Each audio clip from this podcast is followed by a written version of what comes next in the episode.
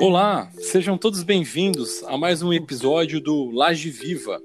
O nosso podcast hoje conta com uma grande presença, o engenheiro Ricardo Guardia. Ele é diretor de engenharia de uma nova incorporadora, a Soma Uma. A gente vai ter o prazer hoje de passar com ele nas questões de profissão carreira, sustentabilidade do mercado e, por fim, o gente como a gente. Ricardo, muito obrigado pela sua presença, essa oportunidade de participar e os ouvintes poderem ouvir um pouquinho sobre você e essa nova incorporadora, né?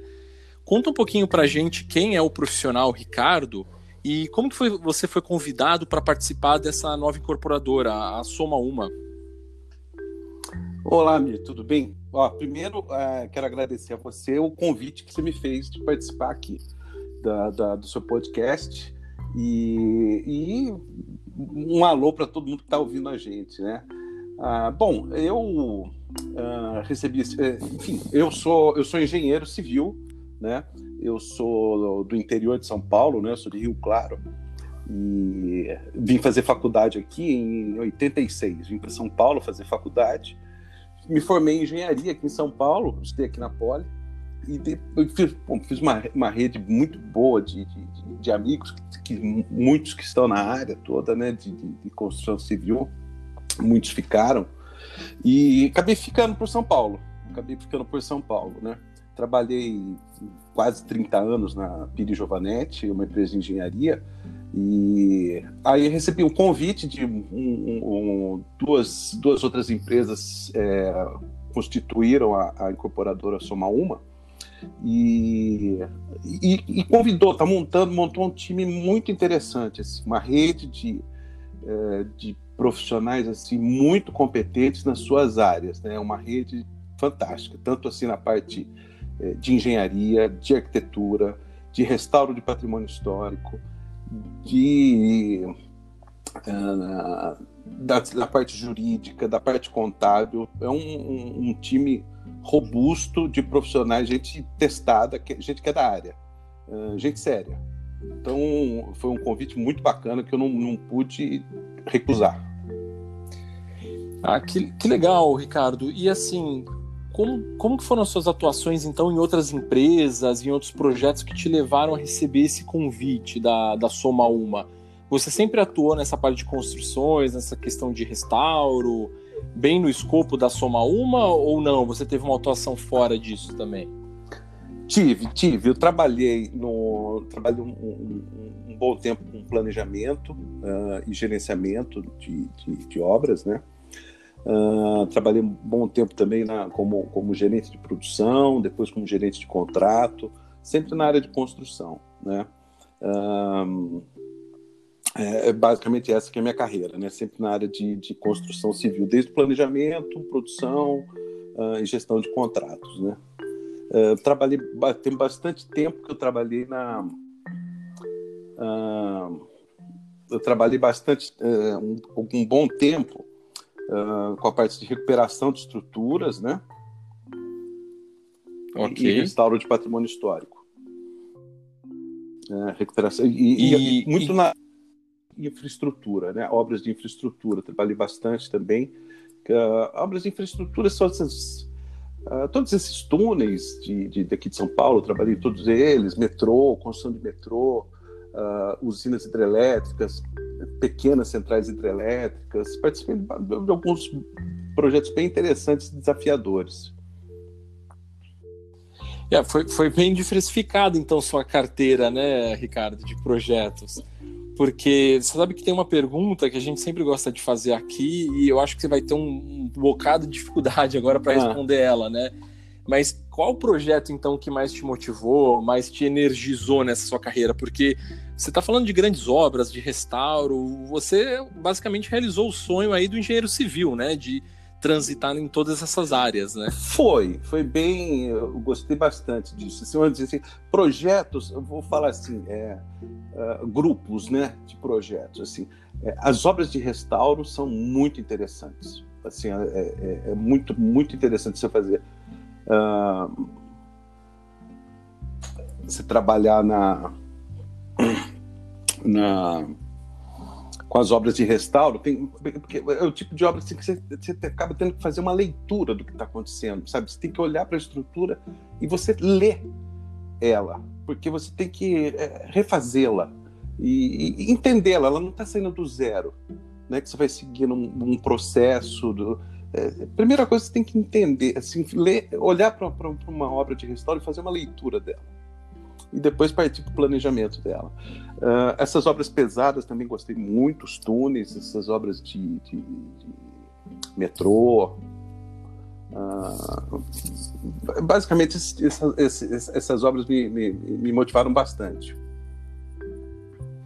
E, e Ricardo, assim, para quem está começando a carreira aí como engenheiro civil, né, ouvindo aí você, a sua formação, né, e vendo esses convites de projetos que você teve para participar, como que uma pessoa constrói uma carreira como a sua? É, é, é, muito estudo? É muito mais networking? É muito mais mão na massa, horas em obra? Qual que é a dica assim, que você dá para esse engenheiro novo? A dica é fazer o que gosta. Uh, é fazer o que gosta, que elas vão. Uh, você acaba fazendo bem feito, gostando, sendo chamado, sendo convidado. Qualquer coisa que você faça bem feito né? Não, não, não cabe só assim, acho que a engenharia, né? Fazer, faz, você fazendo o que você gosta, você não, não, não, é nem trabalho, né? É uma diversão. Né? E, é, e, e, assim, Ricardo, tá. E quais, quais são os seus próximos passos, então?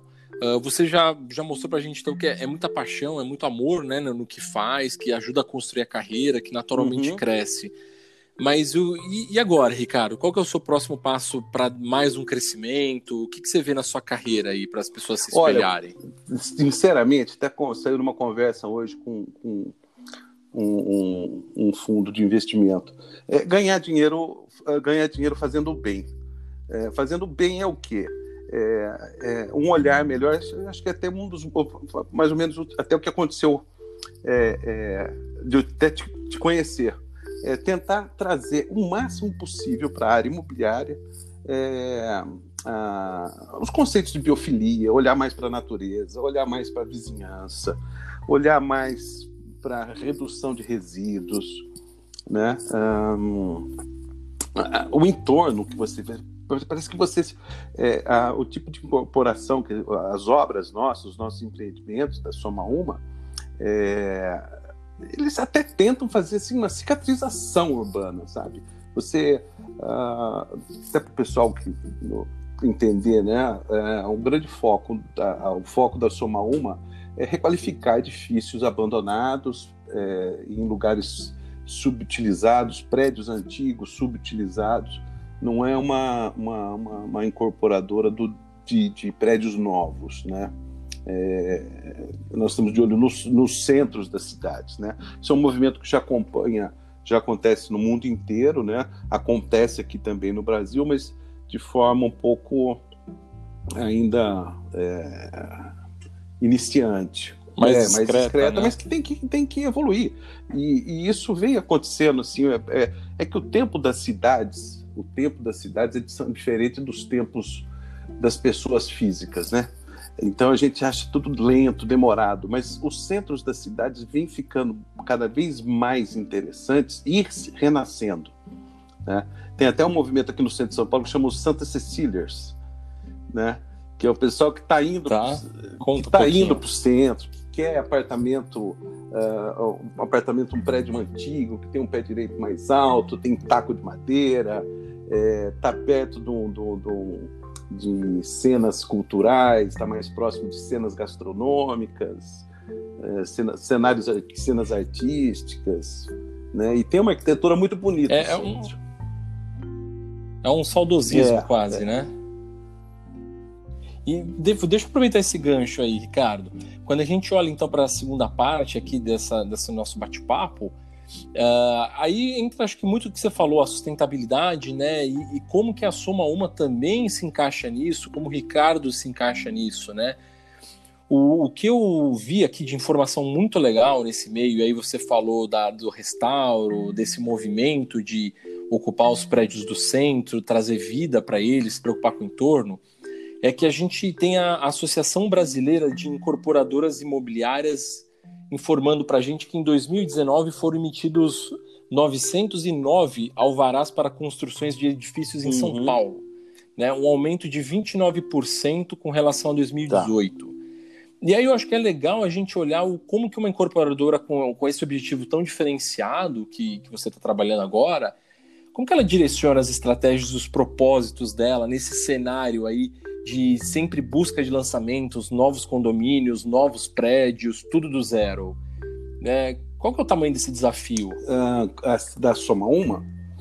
É, a, a, tá mais, é. a, o, a, Soma Uma olha mais os. Assim, existem edifícios. É, é, ela não olha terreno, né? ela não procura terreno, ela procura prédios subutilizados, desocupados, mal utilizados e requalificá-los. Né? Então, uh, nós estamos num, num, você vê, eu até sou um pouco estreante na, na área imobiliária, né? na área mais de, de, de engenharia mesmo. Né? Eu não tenho muitos números assim do mercado imobiliário, mas a, a, a estratégia nossa são os, os, uh, os edifícios existentes e subutilizados. E, mas esses novos alvarás, assim, ah. Ricardo, ele, eles mostram alguma informação para a gente, assim, é uma real necessidade de novas moradias ou é negligência mesmo do uso dos espaços urbanos, né? Que nem você falou, esses espaços eu, ociosos. Precisaria de tantos novos lançamentos? Eu assim? acho que as duas coisas, sabe? É, é mas uh, a gente olha pouco pro, pro, pro, Nós já temos aí um parque instalado de edifícios, mas eles às vezes estão mal utilizados, subutilizados. E a gente encontra cada coisa que, poxa vida, as pessoas parece que são é, muitos edifícios assim são invisíveis sociais, assim, sabe? Sabe aquela pessoa que você já deixou de ver, nem enxerga mais, né? São prédios abandonados. Então acho que é, tem um pouco de negligência, não de negligência, acho que é cultural, mas a gente vai pegar isso. Essa cultura ainda vai, ela vai crescer. E, e, e, Ricardo, e assim, projetos de retrofit, hum. né, eles foram muito beneficiados por, por decretos da prefeitura, né, principalmente São Paulo, que em 2014 começou a fazer uma aplicação de PTU progressivo em prédios desocupados no centro da capital, né? Então, assim, uh, isso aí acabou sendo um incentivo para o retrofit ou um incentivo para demolição, para começar do ah, zero? Incentivo, isso aí é uma é, coisa que. É incentivo para né? retrofit. É, é um incentivo para retrofit. E eu, eu até tinha começado, falei lá atrás sobre o tempo das cidades e o tempo das pessoas físicas, né? É, você vê que essas leis elas vão demoram, né, para ser implantada, pegar tudo, mas ah, olhando há 20 anos, poxa vida, o centro está muito mais interessante. Ele veio ficando melhor, com mais metrô. Ah, vem incentivando, vem incentivando o retrofit. Você pode ver que tem é, aos poucos eles, eles, estão surgindo e é um incentivo, sim. Eu não acho que é um incentivo à demolição, não, porque até você não, não, não consegue nem o, o uso e ocupação que esses edifícios eles têm hoje. Você não conseguiria fazer é, pela legislação atual. Ah, né? que bacana. Você não ia conseguir fazer o Ah, o isso é uma informação legal. Recuo, né? Os recursos. Entendi, Poxa, entendi então. muitos, a gente vê muitos prédios aí, construindo oito, nove vezes a área do terreno. Às vezes onze vezes edifícios antigos, né?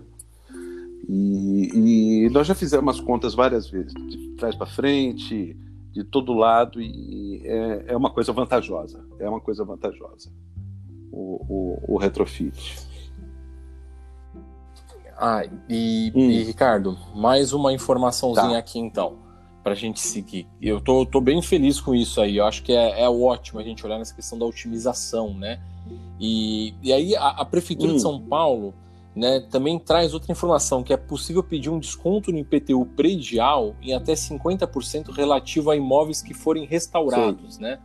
Desde que localizados no perímetro especificado em lei, assim como os imóveis de caráter histórico, de excepcional valor artístico, cultural ou paisagístico. E aí eles trazem aqui, né, preservados por lei municipal 10.598 de 1988, uhum. né? E aí, assim, uh, os projetos da Soma Uma poderiam ou já se enquadram nesses critérios, algo assim do tipo? Ah, alguns sim. Nós temos, nós temos mapeado edifícios tombados para o patrimônio histórico e nós temos facilidade de lidar com edifícios tombados, é, readequações estruturais uh, e, e, fazer a leitura necessária mesmo ao, ao patrimônio tombado.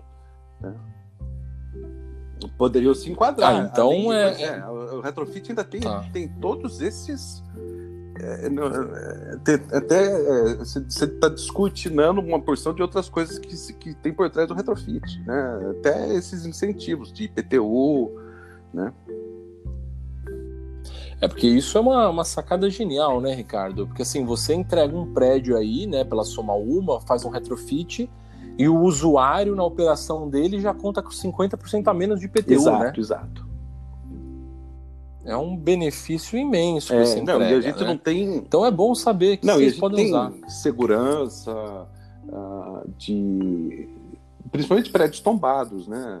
É, é um prazer poder pegar um prédio tombado. E para a gente não é um problema, não. Para a gente é um prazer. Um edifício tombado tem que, tem, tem, tem que conversar, uh, reuniões com os órgãos de patrimônio. Tem porque tem. Tem porque tem mesmo. Tem que cuidar do nosso patrimônio artístico, cultural. Né? E, e assim, para a gente aproveitar esse momento de benefício com redução de PTU, é, vocês acompanham os projetos de leis de IPTU Eu verde? Não... É, existe assim, algum lobby do bem sendo feito nesse tem, sentido? Tem lobby do bem, sim. É, tem o lobby do bem de. de uh, eu, não, eu não acompanho muito de perto, né? acompanho um pouco de longe, mas é, tem bastante coisa acontecendo nessa direção, né? Do, do, do, do bem, do verde, do, do urbano, da cidade. Por exemplo, o, o Parque Minhocão, né? Parque Minhocão, que vai sair ali da.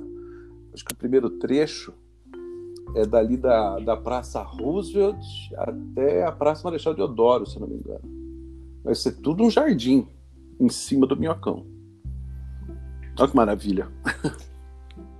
É, é que, que revitalização, revitalização, né? E, e, e, de fato, você às vezes, às vezes eu vejo, eu já estive em alguns edifícios ali do lado do Minhocão, nesse trecho, dá 8 horas da noite, entra uma avalanche de gente correndo, pai com filho, é, gente correndo, pessoal de bicicleta andando, gente levando cachorro para passear, é, fazendo, fazendo Cooper.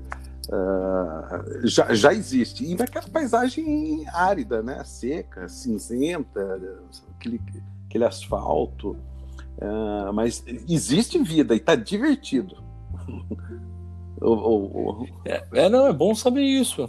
Bom saber. Tomara que concretize mesmo, né? E, e Ricardo, mais um tá. ponto aqui. É, os projetos da Soma Uma, eles são diferenciados, né? E como que vocês enxergam essas certificações tipo LEED, Green Building? Vocês pensam em certificar um retrofit Ah, pensamos, pensamos. Mas mais do que ter, a gente quer ser, né? Sermos green buildings, né? Builders. Uh, a certificação é bom ter, mas acho que acima de tudo é melhor ser, né? Se preocupar, pensar em tudo mesmo, aplicar redução de resíduos, é, usar muito, muito mais, lançar mão de, de, de, de recursos renováveis, é, quebrar um pouco de paradigmas. É, por exemplo, né, no, no, uma coisa que a gente. Uma curiosidade, né? Na nossa área, né, tem alguns, algumas intervenções que a gente precisa fazer de estrutura, né? A gente vem usando muito madeira, madeira, madeira que é um recurso renovável, são madeiras tratadas, certificadas, imunizadas. é um recurso renovável que tem aí, está tirando carbono da própria. O carbono daqui, não estou pegando um combustível, um, extraindo, não estamos fazendo mineração, não estamos. É, cimento, areia, concreto, que são os grandes vilões aí de, da ineficiência hídrica, energética e, e, e, e do, do, do, estrago que fazem no meio ambiente, são essas coisas. A gente usa madeira, usamos preferencialmente madeira.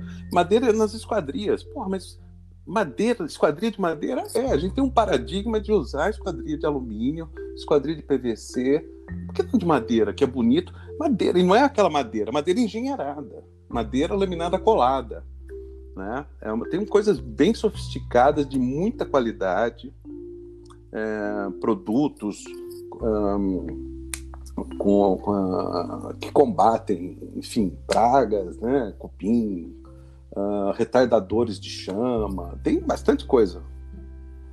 Não, eu vejo. E, e até Ricardo... eu, eu falo que é um paradigma que você vê, né? É, é, você vai para os Estados Unidos, né? No, no, no, na Flórida, por exemplo. Eu vejo prédios lá de quatro andares, todo em madeira. Todo em madeira. E lá tem furacão. E lá tem furacão. e fazem. A gente. Caramba, né? Então, nós vamos estar ligados tudo é, tudo a gente vem pensando é, aplicar é, com muito mais uma preocupação de sustentabilidade, de economia circular, de gerar menos resíduo. Né? Por exemplo, dei esse exemplo para você de, de, de, estrutura de madeira, esquadrias de madeira. A gente acostuma, porta tudo bem, a gente já está acostumado, porta de madeira, mas a esquadria de madeira uhum. não está você já tem porta de madeira em casa e aceita. Então é um pouco de paradigma, né? Claro, claro, com certeza. Antigamente as esquadrias eram de madeira é, também, né? Exato. E, e com, e com certificação né? de estanqueidade, isolamento acústico, com norma de desempenho por trás, tudo né? com desempenho, tudo com desempenho, né? E, e, Ricardo, assim, você deu uma solução aí pra gente, né, do ponto de vista de sustentabilidade da, tá. da Soma Uma, né? E, e, e, como que vocês tratam também a questão das cidades, né, em São Paulo, por exemplo?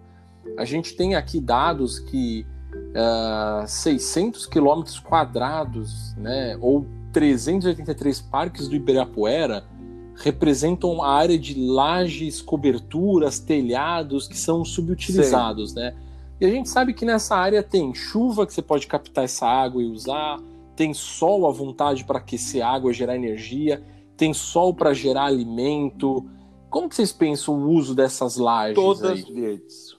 Todas verdes. Lajes impermeabilizadas, lajes de concreto ou lajes de madeira, mas impermeabilizadas e, e, sempre com verde e com vegetação nativa daquela região antes aquela vegetação que tinha antes dos portugueses descobrirem o Brasil.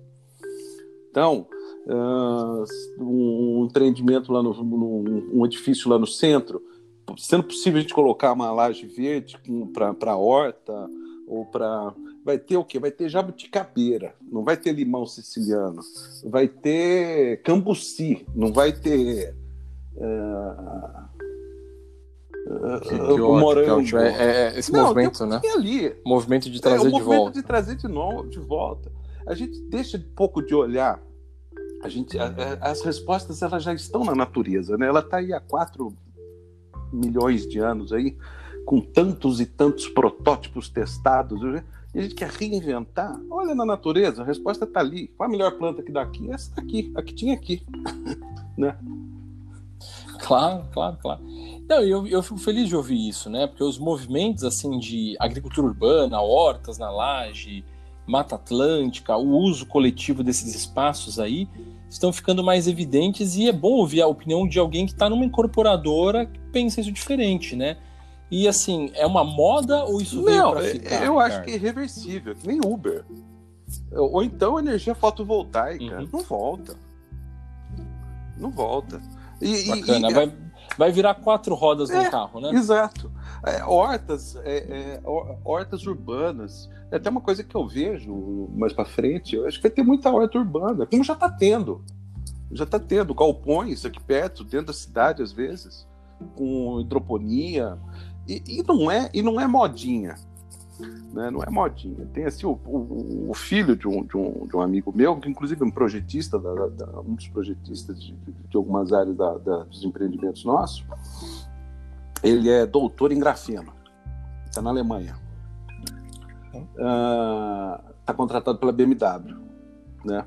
É, não, não, sai de lá de jeito nenhum. É um daqueles cérebros que a gente que o Brasil vai perdendo, né? né? E, e claro, mas está claro. lá por quê? Porque, enfim, coisas assim fantásticas. Um carro com uma bateria pequenininha, uma bateria normal também normal, circula, anda 800 quilômetros, né? É, coisas, né? recursos que estão descobrindo de grafeno, de outras tecnologias, outros, né? Enfim. Então, é, é, é, esse, esse caminho, essa direção é olhar como business, como negócio, como negócio mesmo. A uhum. Philips, por exemplo, estava vendo, se eu não me engano, ela vai parar de vender lâmpada. Não viu alguma coisa assim? Ela vai vender luz. Eu quero luz, não quero ser dono da lâmpada. É, claro, eu quero ser dono de uma lâmpada. Ele tá vendendo função luz, e desempenho, é. né? Exato. Tá certo, tá certo. Tem que tá, repensar, tem que repensar. Né? E, a gente. E, então não é modinha, não. A coisa vem para ficar. Legal. E, Ricardo, vamos caminhar aqui para nossa terceira parte, então, agora do, do Gente como a Gente, para as pessoas poderem ouvir um pouquinho o seguinte: a gente ouviu o profissional Ricardo, o engenheiro, o diretor, é, e agora, Ricardo, quais são os seus hobbies aí? Como que é a sua rotina semanal, hábitos? O que, que você gosta de fazer?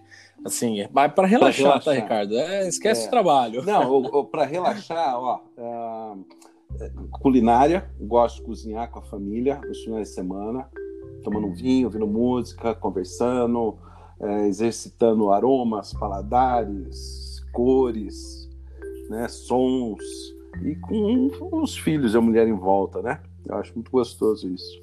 É, é um, eu curto bastante. Filmes, filmes, cinema, gosto muito. É, todos esses clássicos aí que a gente, enfim, do, do, esses, é, do cinema, já vi várias vezes e gosto muito. E, e, em termos de internet, Ricardo, você acessa alguma coisa para hobby? Tem alguma, alguma mania de, de consultas Olha, ou, ou despluga? É, de internet? Não, eu vejo muita notícia. E o que eu vejo de internet? Muita notícia, certo? Um, tá. Gosto, gosto de ficar olhando uh, lançamento, coisa para comprar, principalmente agora nessa época de pandemia, a gente fica muito em casa, né? Não pode sair. Eu andei navegando muito em site uhum. de compra, né? Uh, e gosto, uma coisa que eu tô, tô, encantado com o YouTube, porque a, a TV aberta eu, tá insuportável. Eu, eu não. Tá, tá difícil assistir a TV aberta. Então, eu tenho visto muito agora com Smart TV, que você tem YouTube na TV, né? Nossa, eu tenho, eu tenho assim, eu sou inscrito assim, nos 30 canais uns 30, 35 canais, e passo por eles. Não é todo dia que tem alguma reportagem, um programinha. E eles são legais. Às vezes tem umas entrevistas muito boas. Tem, por exemplo, tem o Roda Viva da TV Cultura, que tem entrevista desde 1986, 7. Roberto Campos, Ayrton Senna, Nelson Piquet. Tem. Não, o YouTube tá fantástico. Tem um canal também bem interessante do Arquivo Nacional. Poxa, imagens, assim, filmes da construção da ponte Niterói. Você seleciona o que quer ver, né? Não precisa ver o que está passando. Pois é, né? exato. Você vê entrevistas interessantes, muito boas, assim, gosto. vejo tem um, um, alguns jornalistas assim, de entrevistas. Uh, e, e, são às vezes programas curtos, né? Assim, seis minutos, sete minutos, dez minutos. Às vezes tem umas entrevistas mais longas, né? Mas tem assuntos de geopolítica. Mas, tá, tá bem interessante. O YouTube tá fantástico. Bacana. E, Ricardo, para a gente fechar aqui, é, a perguntinha que a gente faz aqui para o pessoal para conseguir entender como que os profissionais encaram, né? O futuro das cidades. Como que você vê isso para daqui 20 anos? Eu vejo é, é, muito mais vegetação nativa e cidades mais verdes. Uh, vejo as pessoas morando mais perto do trabalho. Uh, e vejo as cidades com uma infraestrutura muito melhor na periferia. Uh, e vejo muito mais agricultura urbana. Eu vejo isso até. Olha, que, que E até essa questão de morar mais perto do trabalho. Só, pô, mas o mundo não vai mudar depois dessa pandemia? É, vai. De, de, alguma forma você vai estar morando mais perto do trabalho, nem que você faça home office. você vai estar muito próximo do trabalho. Né? Mas se não for. Né? É, é, então, de certa forma, você já vai estar talvez dentro do trabalho, ou morando no trabalho. imagino, imagino. Ricardo, você quer, para a gente fechar agora, deixar uma mensagem, um recado para os ouvintes? Uh, alguma, alguma mensagem específica aí? Porque depois a gente vai sinalizar para os nossos ouvintes que vamos deixar seu LinkedIn tá. disponível né, na, na descrição do, do podcast para te acessar em caso de dúvida, mais ah, informações, ótimo. enfim. Então, acho que é legal você deixar um recado e aí a gente já encerra ah, esse bate-papo. Obrigado, Obrigado você, Amir. Olha, o, o, que eu deixo de recado é um, um recado, uma mensagem, né? A gente olhar para a, a economia circular e a arquitetura biofílica. As respostas estão na natureza, o uso e reuso dos resíduos, uh, não só, não é modinha, não, como business. Olhem para isso que uh, é, já está aí, já está aí e, e, às vezes a gente não, não, não percebe, mas está aí na frente da gente, de cara para gente, economia circular, arquitetura biofílica. Que ótimo. Ricardo, obrigado pelo recado. Ouvintes, muito obrigado pela sua participação.